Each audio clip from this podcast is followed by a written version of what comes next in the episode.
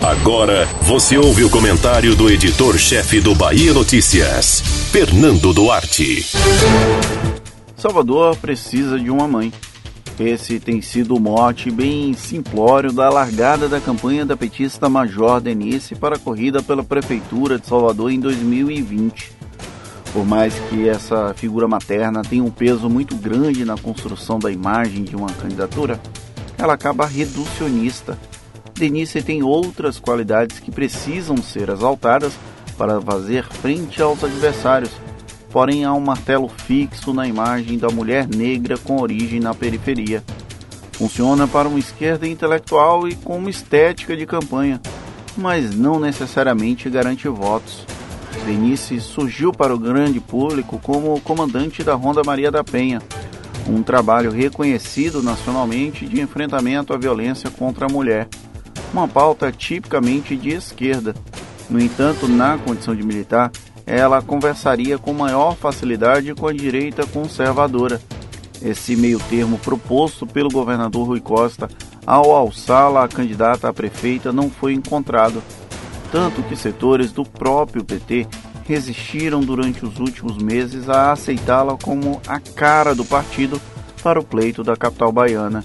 O próprio voto identitário para uma mulher negra será disputado frente a frente com Olívia Santana do PCdoB, que tem tradição de militância política em Salvador, obtendo êxito em eleições para a Câmara de Vereadores e para a Assembleia Legislativa da Bahia.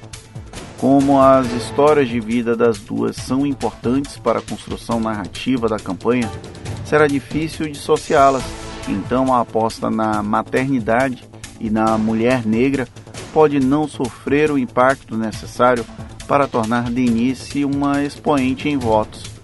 A candidatura petista aposta, mais do que a de Bruno Reis, na lógica dos cabos eleitorais de renome, leia-se Rui Costa e Jacques Wagner. Durante a convenção que homologou Denise no pleito, a figura do ex-presidente Luiz Inácio Lula da Silva chegou a ser utilizada, porém com um texto padronizado para as candidaturas em todo o Brasil. Ainda que Salvador tenha dado resultados importantes ao PT nas eleições gerais, o movimento jamais se repetiu com a mesma força nos pleitos para prefeito.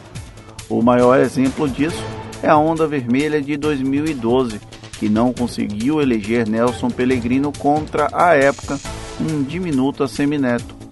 Fincar os pés nessa premissa pode também não avançar muito. Denise tem dois meses para se apresentar com outras qualidades que a tornem aprazível para os eleitores a candidatura dela precisa furar a bolha da esquerda e dialogar com outros setores diferentes daqueles frequentados por correligionários. É um desafio e tanto, e evidenciar que não será tão simples não significa desconhecer política, como chegou a sugerir Wagner.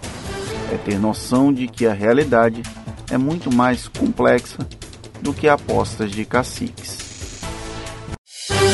Você ouviu o comentário do editor-chefe do Bahia Notícias, Fernando Duarte.